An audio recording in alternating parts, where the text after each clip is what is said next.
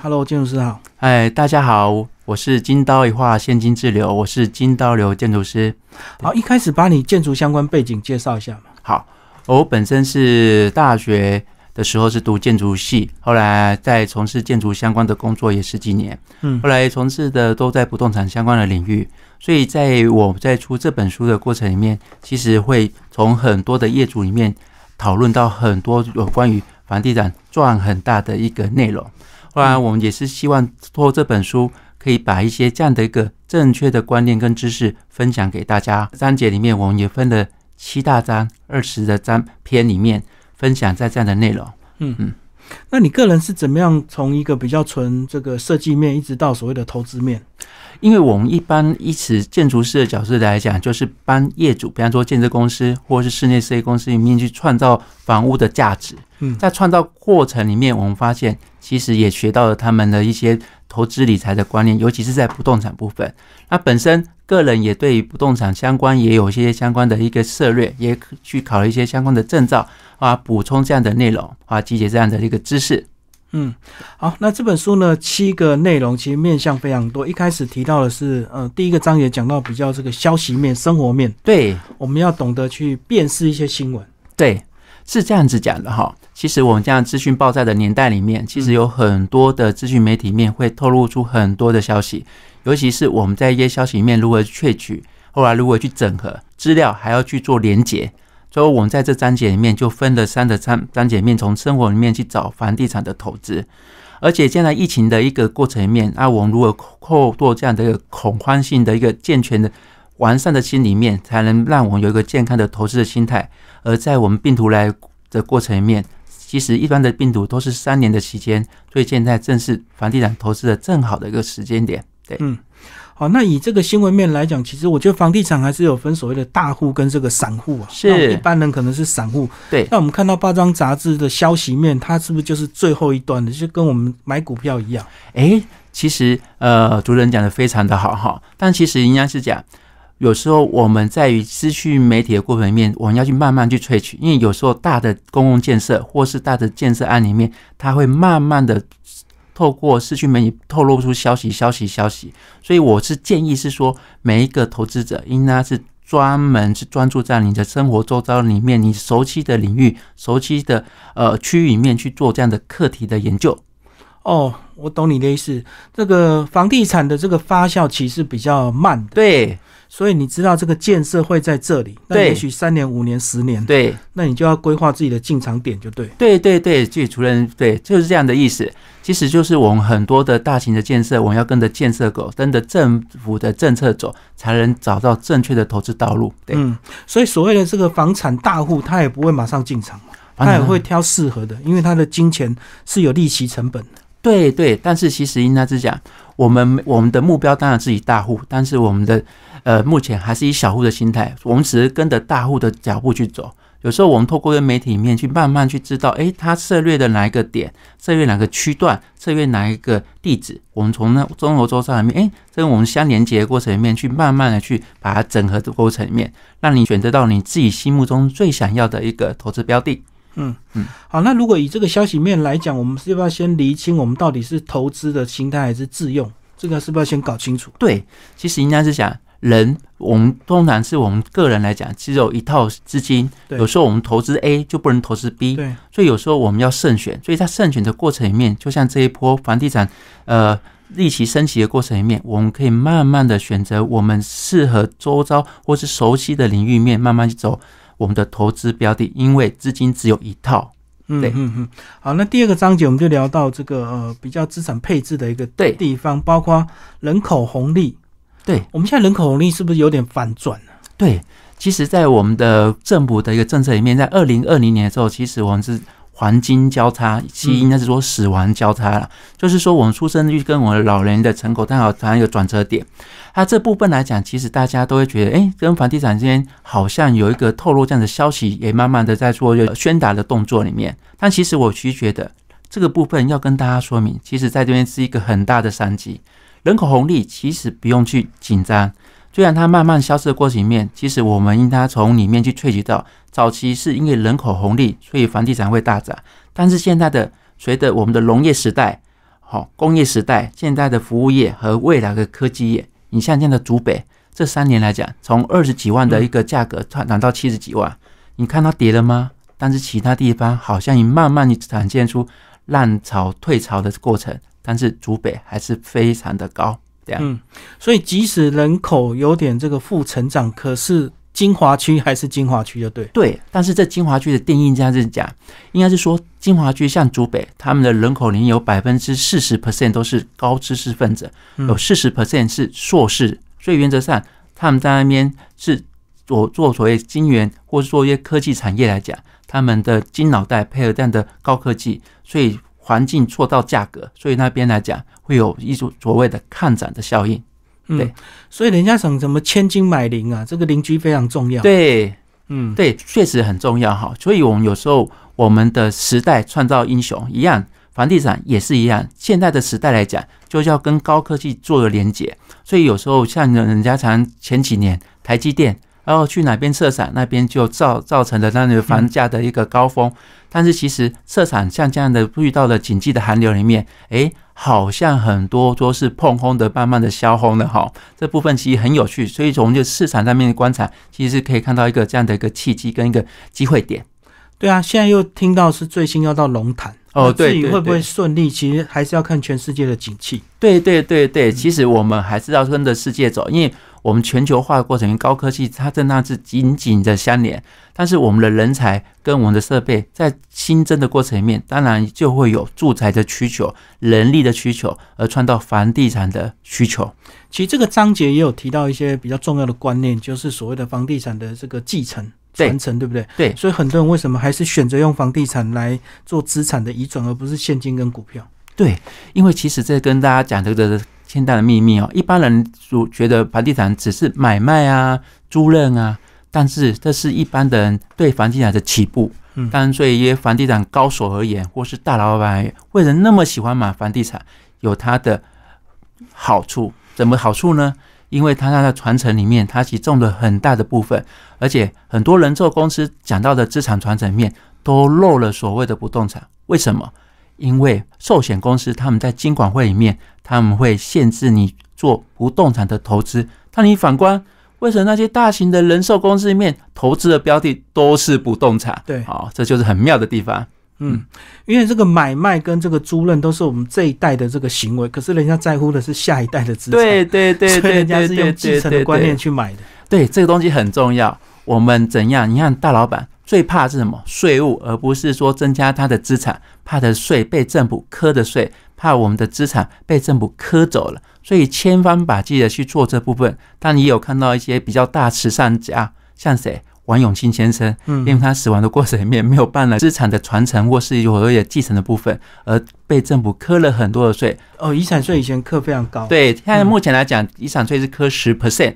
但是其实我们要这样子，其实讲这样应该是说，我们一般的遗产税来讲，要看你的价金。如果说你的身价有超过五千万以上，那你就要特别的紧张了，好好的规划。是是，对，那规划原则上就是有很多的标的点。那其实如果说你资产有那么高的情况之下，你的方法就很多。就像我们在内容里面有讲到，你可以用赠与的方式，用所谓的啊继承的方式。可以用信托的方式，好，都可以透过这样的一个过程里面，让你的税制可以达到最低的情况下，让你保有你现在目前的资产，而做好最好的传承动作。嗯，好，那第三章就讲到这个比较技巧面啊，都跟的商机，这个是呃，包括这个比较重要的都会区，包括台北市，目前都很重要的在推广。对，其实应该是说围绕都跟是现在的。不动产的显学，而且是台北市最重要的显学之一哈。其实不管是各县市政府来讲，大家都希望能推动这样的一个模式，因为这里面创造了很多的商机。因为不动产是我们的火车头，但其实在老屋里面，其实我们在内容里面有讲到一些如何去选择好的标的，怎么去选择你要的一个标的。其实以台北市来讲。我们要选择在四层楼以下的房子，嗯，户数大约三十户左右的，好啊，平均价格在四十几万到五十几万之间，这是我们一般的经验。新北市的经验是这样子，台北市的经验是比它再多一点点。那其实这里面就创造了里面在走标的的过程里面，而且你要找大马路的后一排。因为大马路紧邻大马路的房子特别的贵，但是后一排价格就往下掉了，所以有时候我们在胜选的过程里面。都是我们早期我们的都跟围绕好商机的时候，退一排的话就是闹中取静。对对对对，以台北市而言，其实新北市一直在走台北市的模式。台北市像我们去所谓中桥东路里面退一排，都有一些小的什么小吃摊啊，或是有一些服装店啊，或是有一些便利商店啊。其实新北市也慢慢走到这部分，商业情缘也也慢慢的往后面那一排去做蔓延。有商业行为，房价就有支撑。对，嗯，对，第一排的租金啊，其实相对贵。那其实退一排之后，租金也便宜。然后其实未来都更的话，其实它的居住品质反而会比第一排好，因为比较安静嘛。对对对，而且为什么要选择第二排？不是千万不能选择第三排，原因是因为第二排有可能纳进第一排作为一个整体的都根的范围，所以它可以跟它有一个很好的连结性。对，对作恶忘一的概念。对对对对对对对，坐拥第二排抢第一排。对对对对，这是一个很重要的观念哦。不过还是不能看到老公寓就买，对不对？还是要慎选评估，因为也也许有些房子还真的，一辈子你都看不到它独根了。对，有这个东西非常的重要。我跟这边透露一个天大的秘密哈，如果你的第一排是所谓七层楼以上的集合住宅，那你千万不要买它的第二排，因为它多根机会几乎是零啊。所以有时候我们在选择应该是前面也是这样子四层楼以下的房子，后面也是四层楼以下的房子，这样就特别有机会了。嗯嗯嗯，好，那第四个讲多元宇宙，就是这个包租代管以及我们这个用基金式的这个投资，对不对？对，嗯，其实应该是说房地产，我们一般来讲叫不动产，我们买的地方就是定着在那边，叫定着物。但是瑞驰就是帮忙这东西把它化繁为简，而且你不只是可以投资台湾的标的，也可以投资全世界。但台湾来讲，其实因为我们的房价特别的高，所以我们的租金报酬率会比较低。对，所以我们在推这个绿池的过程里面，其实挚爱难行。但这边里面，其实在今年或是明年，我们金管会针对我们的这样法条会有点修版的过程里面，从这样的变成基金化，所以这样的未来在买这部分，其实它的投资报酬率还是非常的高。因为房地产来讲，它是个抗通膨、抗跌的产品，而它这样稳定的一个收益面转化成瑞驰，其实它其实。跟你在做所谓包租公的概念其实一样的，而在税负部分还有一些税负的减免的部分内容在里面。对，就是把一栋大楼切割成很多小单位，大家都来买。对对对，啊，其实我啊这边也跟大家分享一下，其实国内在玩博瑞律师的部分，其实玩的非常的简单，因为它的标的的内容点就只有什么，就就只有所谓的商业办公室，所谓的什么呃，我们的一些简单的住住家。这样子一个标点，你知道国外玩到什么？儿童乐园、铁路，还有一些公共财都可以玩。其实，在里面，我在最后一个章节没有跟他讲，其实台湾有很好的医疗单位，有很好的所谓的呃养生，进入老人化，其实可以把老人的市场，把对养生村的事情变成包装成所谓的瑞士。借现在的台湾的人老人能住到养生村，其实他们身家都还不错，所以反映在如果我今天住里面又买自家的产品，那不是一兼两顾，又是一个很好的一个善循环。哦，所以台湾现在等于瑞士还是刚发展，所以都是比较单纯的标的物，就一栋大楼这样子而已。哦，这里真要再跟你再分享呀。其实我们在发行瑞士里面，其实都是几家公司。第一个叫金控公司，嗯，所以有像国泰啊、对富邦啊，还有一个什么现在的一个餐饮业的啊，就是金华。但是未来其实像国外来讲，他们这通常都是针对我刚刚讲这三家里面，他们都针对他们自己家的产品去做包装，作为律师的上市。但你其实应该是像学习国外一样，其实可以把很多东西包装起来，只要是跟不动产相关的，都可以透过瑞士的方式把它包装足够起来，后来给社会这样去做使用，才是最正确、最王道的道理。嗯，所以未来还有很多可看性。对，因为其实现在很多跟这边讲，其实很多建设公司已经开始在注意到这一块，尤其是国内的大型的建设公司，它现在目前大型建设公司除了购地。做不动产的一个买卖住宅的情况下，他们已经转化到做什么长期持有不动产，比方说像什么百货公司啊、乐园啊，好，其实有很多在做这一块。所以现在很多建设公司的大老板已经看到这一块，如果把这边持有不动产部分有稳定的收益租金变成了 REITs，这是他们心中另外一块的市场。对，那回收本金之后，他们可以更快速的下一笔投资。对，而且你你看，他们你在学习所谓人寿的观念，我持有不动产，我不要卖掉，因为每卖掉一个不动产，他就失去了这个地方的位置点。所以对他来讲，其实持有才是在台湾里面是另外一个转型的开始。嗯嗯，那另外还有现在比较新的这个包租代管，对不对？对，这个是政府都在积极推动，然后坊间也有很多包租代管的公司。对，其实包租代管，其实其实人家讲，现在是一个很大的险绝，也是政府想要去做的。像前几个月来讲，书院长里面讲到一个三百亿的大红包，嗯，其实它里面他希望的是什么？透过这样的机制里面，让我们的租赁市场更加的完善，而且让我们很多的社会住宅里面，除了我一般在盖房子的过程面，也透过包租公把他的一个。房屋呈现出来，变成我们的社会宅的部分。但其实包租代里面其实有分为大的跟小的，我们也可以用小的包租去做起。那其实透过这样的一个完整的机制里面，那我们可以得到政府的税制的一个减免，也可以让我们的包租的内容里面，或是它的机制或基础更加的完整化。对，这个是一个非常友善的这个政策，因为很多真正有房子的人，有时候他怕麻烦，他房子房子宁愿空着不租人家。对对，所以就需要有人帮他管理，帮他代租，帮他这个处理房客，他就会愿意，然后可以稍微便宜一点点的租出去，对不对？对对对，其实应该是讲。包租代管里面，它其实会收你的租金大约十 percent，作为它的一个所谓的经营收益的部分。但是这部分其实有时候有些包租中，如果你今天买的是你住在台北，但是你的房子在台中或高雄，那你就需要这样子。对，你知道做包租，如果是个人来做，其实非常的辛苦。如果这样的一个完整的机制、完整的机构里面帮你去做服务，其实现在是使用呃消费的一个年代，你有付出，当然你的品质会更加的良善一点。对，这个就是专业分工啊。就像你买卖房子，你也不会自己去买卖，你还是要透过房仲。对对对。现在租房子也不用自己去租了。对对对。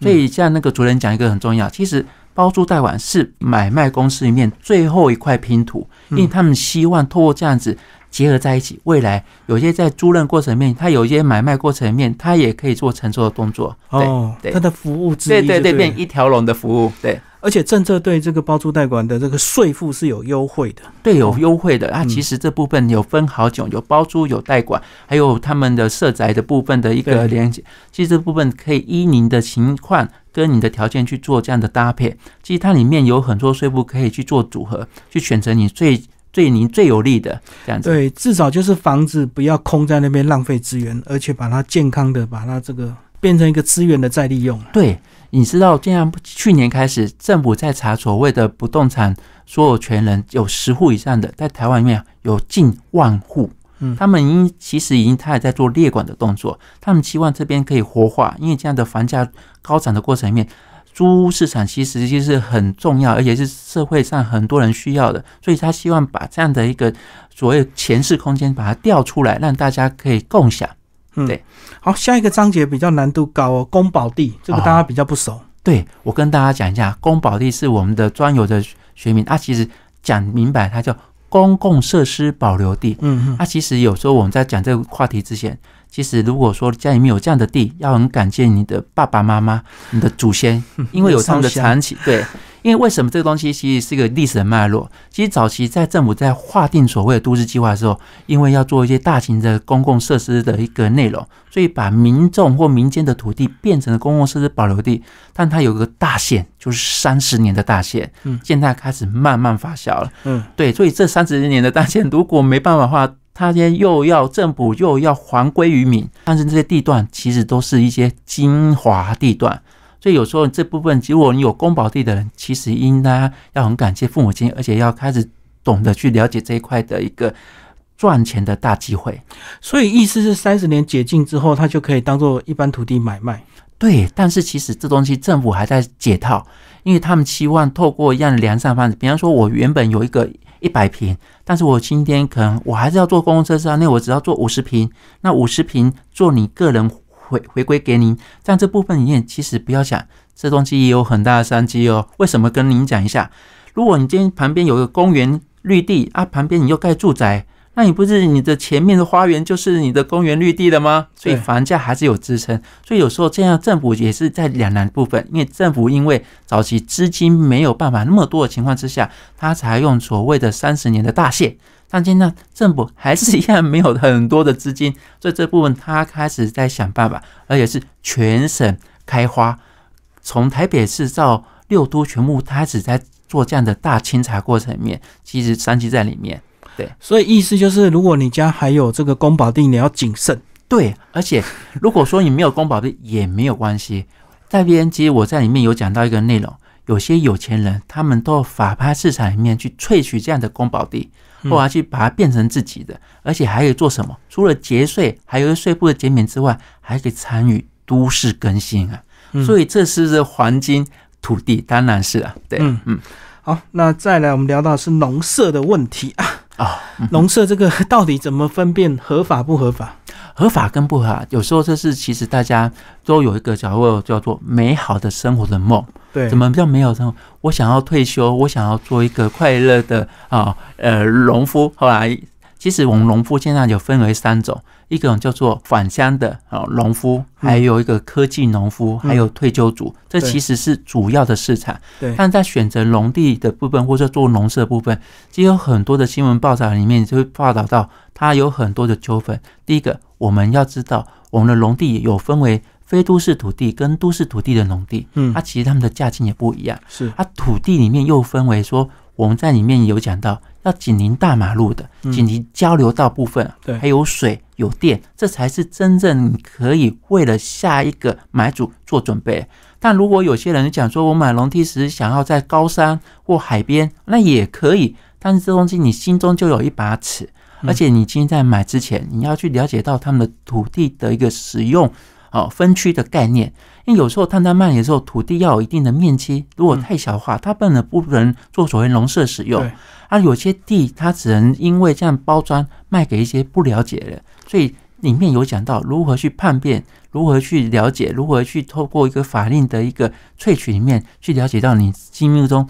买到最好的农地。所以这样讲，我们如果去找专业的房仲去买到所谓的合法农舍，是不是就完全没问题？原则上是。对，但是其实有些，我这边也跟你讲，有些这边讲一个东西，如果你今天可以看到所谓的早期的三合院，它里面在它的土地成本上面，它会有农建地，嗯，农建地一般来讲在我们的学术里面是不会出现的，这是一个非常有趣的农建地，它是早期的三合院，它早期坐落在我们的土地上面，比我们的政府还来得早，所以原则上它可以享有。可以达到十米高的一个高度，而且它不会受到法定的限制，好，两千五百平方公尺。所以原则上，它只要这样就可以盖。其实有农地里面有很多的可以做的，但有时候你我们在买农舍部分，是因为它要买到两千五百平方公尺，才里面的一小块才能做所谓农农舍。啊，其实有时候在农地里面还有一个叫老农的部分，老农它本身它有它的一个房屋纸。那你在做过户的过程里面去做这样子的内容，可能也可以找到你心中的价值的农农舍农地。对，嗯，那我们看到新闻，有些盖的很豪华的这个农舍被拆，是因为它不合法吗？对哈，在早期这一波其实应该是一个浪潮哈，尤其是在我们的宜兰或是有一些屏东啊、台东，对，还有一些知名的政治人物啊，或是企业家，为什么会有这样子？因为其实我们在我们的农发条例里面，其实已经讲得很清楚，两千五百公顷里面，我们只能坐落在一百平这左右的一个建筑物，三层楼高。但是有时候我们买农舍人，他不见会种种菜啊，所以就把它的法定空地，就应该说农地的部分盖成硬铺面啊，可能里面有游泳池啊，突然间又加了所谓的城墙啊，哇，就变成一个私人的招待所啊。所以建大其实已经没办法做到这个部分，因为现在已经科技执法，什么意思？现在有无人机，有所谓 Google，对，所以你没办法，除非这东西就非常的要很小心，要很谨慎，最好是用合法的范围内去做。其实有些用绿围里呀、绿植栽去做这样的一个规划，反而比硬铺面的一些水泥城墙来得更好。就农地有一定的这个比例啊。对对对对，没有错。很多人就把农地变成水泥地，就对。对对对对，里面还有游泳池，原水池变游泳池，这也是有点夸张，但是是没有办法。可是会盖成这样子，很多都是为了经营民宿，对不对？他买个农舍，然后变成他的民宿，那空间不够，他就盖一盖，盖成停停车场，然后房子就增建。对，那其实这本也有这样讲，农舍跟民宿其实有这样的分别，就原因是因为早期的法令跟现代法令，所以像新的法令其实已经遏制这部分的一个不良的这样的一个法令的这样的包装产品，但早期还是有，有时候你在买卖过程你还是注意，如果是买一下树地。树的农地来讲，他来去做这样子，其实就有严格的限制。但有些是既有，那你可能里面在一个不合规跟合规里面，还有一些机会。嗯，就是模糊空间。早期的对对对对对对，嗯嗯，对这部分还是可以去做的涉略的部分，这样子。嗯，对。啊，另外就是想说，我们的民宿里面，其实农舍里面也可以经营民宿，那也是很多人心中的梦想。但跟大家报告一下，其实现在。从前几年这样，基于我们的民宿农舍非常的多。如果说你要做民宿的情况之下，你一定要有一个心理建设，就是说你要有特殊的一个特色，或是你的建筑要够吸引人家，不然这样其实你去做一些比较观光景点或是旅游的乡镇里面看到。民宿非常的多，也非常的竞争，所以有这样的民宿的梦的过程里面，你还是要去做你的人际关系、你的客群、你的 TA，还有你的外观跟你的呃包装里面去经营的民宿，才能有一个比较好的口碑相传这样子。哦，你讲的问题就是说，即使你的建筑物或地都是合法的，可是如果你没有特色，你还是经营不下去。对，其实现在来讲，很多经营民宿它有一个限制，就是说你现在目前来讲，它就是。它的房间数也被管控了。后来其实有时候民宿，如果你没有亲自在那边去做管理过程面，其实在经营上面会比较难以去做胜任动作。但这边也跟大家报告，其实有很多的民宿已经变一个产业链，就是说。很多，比方说我们的像有一些什么洗床单的啊，或是公餐的啊，或什么，他们有一个物业管理的概念，所以有时候你今天买一个民宿，它也不见得一定要去做这样的经营管理，而反而是说，哎，反而这种度假哦，我剩余的时间来度假，比方我一年住了十三十天。二十天，其他的做所谓的民宿，交给民宿的经营管理者去做这样的一个活用，所以已经变一个产业链，就对。对，其实您假如说有去台湾这样，而且在这三年的疫情里面，其实很多民宿经得起这样的考验，还有这样的一个规模已经慢慢起来。如果说拓展的一个，如果说对国内的民宿或是一些景观或是一些我们的产业或者乡村里面去去了解，其实还蛮有趣的。好，那如果真的要懒人投资，看到那种合法民宿要卖，可以进场吗？现在应该是说要看地段，因为这样这样讲，原因是因为我们现在来讲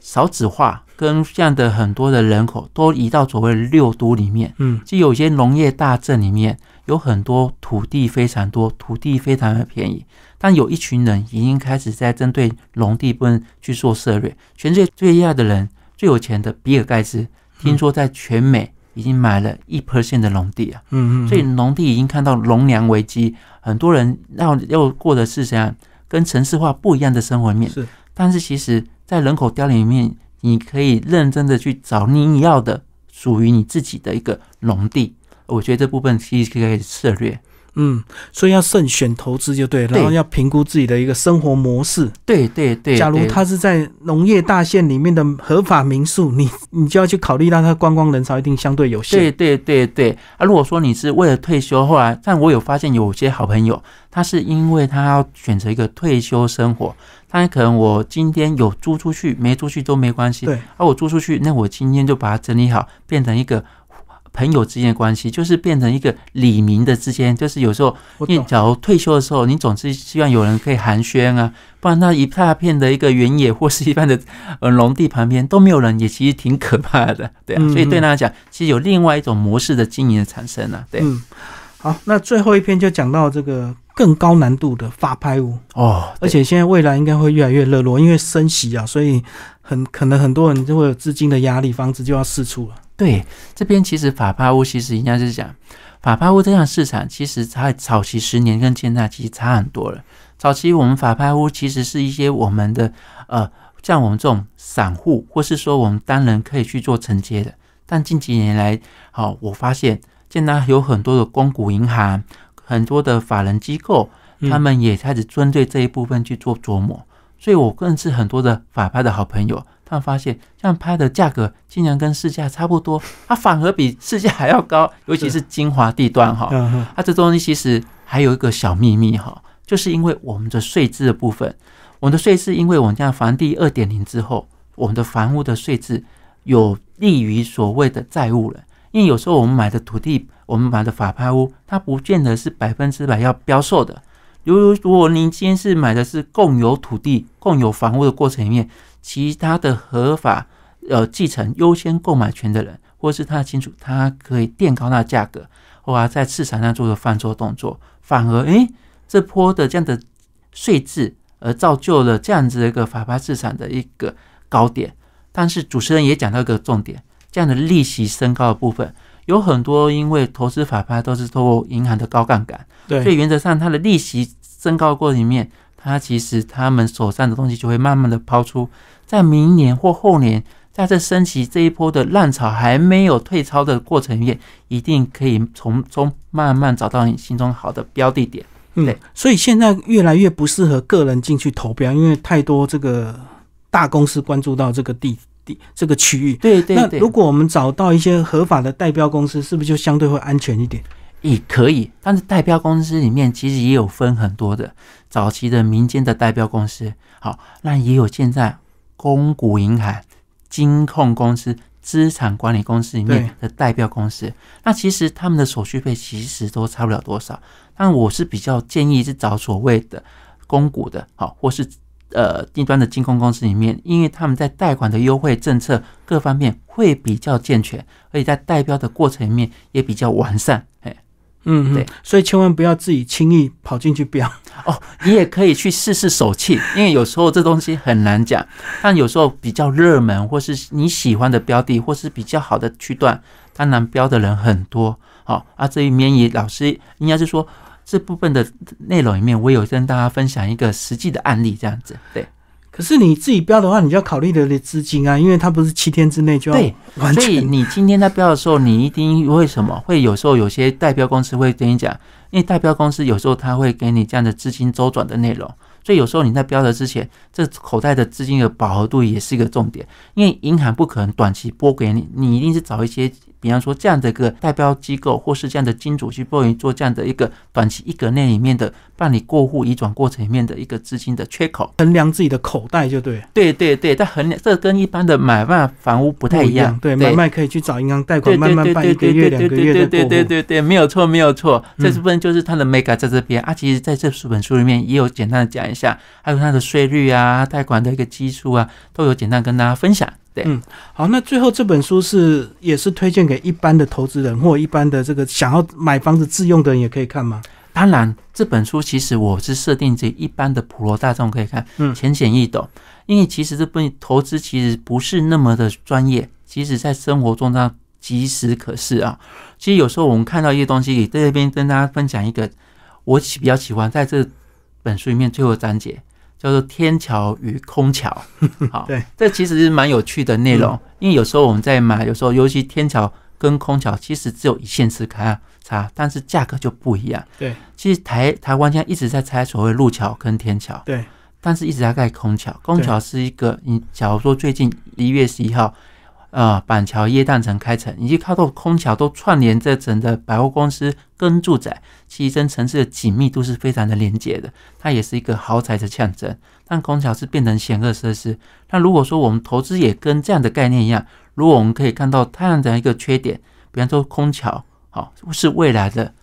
房价，但是我们应该是买所谓的路桥的区段，路桥都是人口最多，险恶设施它总有一天会拆掉。那我们从那边去找到我们的赚很大的契机，这是我们要跟大家讲的一个内容点，也要跟大家分享。对，所以不管趋势怎么转折了，不管是往上或往下，永远都有新的投资机会，就对。对。但是这东西其实都是在生活里面，就像巴菲特里面找股票标的，第一是从生活周遭去找寻生活消费。对，那我们也是在我们的我这边跟大家分享，就是说，透过你生活周遭里面去找到你要的房地产的一个资讯，房地产的投资标的，因为才是比较贴近你的。如果说你今天是像老师住板桥，那我去买一个高雄的房子，那我今天真我市场是背离的。那我应该是选择板桥附近的，后来是再找你下一间，或是你觉得以小屋换大屋，或是说你工作的状况，比方说你生长在呃台北，啊，你今天想要小屋换大屋，在你生活周遭里面才选择你最要，因为有时候房子是一个可进可退，你可以自住，也可以出租，